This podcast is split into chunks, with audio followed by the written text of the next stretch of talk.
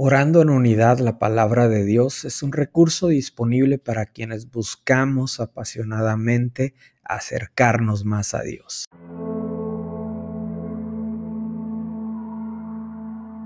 Primera de Tesalonicenses, capítulo 5, versículos del 16 al 18. Estén siempre alegres, nunca dejen de orar, sean agradecidos en toda circunstancia, pues esta es la voluntad de Dios para ustedes, los que le pertenecen a Cristo Jesús. En el contexto en el cual fue escrita la carta a los tesalonicenses, Pablo está animando a los creyentes de Tesalónica en su fe. De la misma manera me gustaría animarte como creyente y seguidor de Cristo a fortalecer tu fe. Los consejos que Pablo está dando a los tesalonicenses son, estén siempre alegres. Esto significa a pesar de las circunstancias, a pesar de los desafíos, nunca dejen de orar. Y el tercero, sean agradecidos. Tres consejos prácticos, porque su palabra también es práctica. Muchas veces su palabra la, pensamos como un libro académico únicamente, pero es práctico. Es un libro que alimenta nuestra fe, fortalece nuestro espíritu. Así que alégrate, sigamos estos consejos que Pablo está dando, alégrate, ora apasionadamente con un corazón agradecido, alegría, oración, agradecimiento. Da gracias en este día. Vive con un corazón agradecido. El corazón agradecido, el corazón alegre, hermosea el rostro. Cuando hay agradecimiento, la queja se acaba. Quitemos la queja de nuestras vidas. ¿Por qué cosas estás agradecido este día? Enfócate en lo bueno, en lo que Dios ha hecho y en lo que está haciendo en tu vida.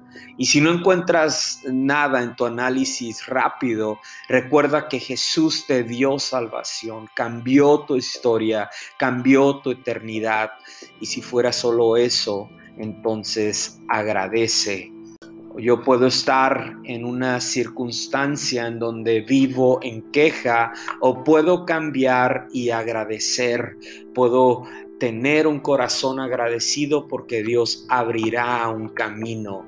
Mi circunstancia únicamente es una oportunidad para ver la mano de Dios la circunstancia que tú estás viviendo, es para ver la mano de Dios. El salmista decía, bendice alma mía al Señor y no olvides ninguno de sus beneficios. ¿Qué beneficios te ha dado Dios?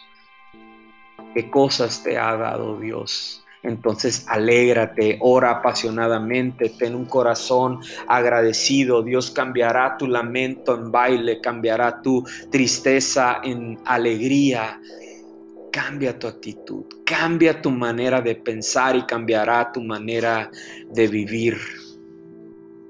Estén siempre alegres, nunca dejen de orar, que podamos estar siempre alegres confiando que el gozo del Señor es nuestra fortaleza. El gozo en lo que Él ha hecho por nosotros es lo que nos hace fuertes cada día, lo que nos ayuda a estar firmes en nuestra fe, a permanecer pegados a Cristo, a permanecer dependientes de Él. Nunca dejen de orar, que en todo tiempo estemos teniendo una constante comunión con Dios. Constantemente tengamos una comunión con Cristo, que podamos estar en unidad con el Padre, el Hijo y el Espíritu Santo.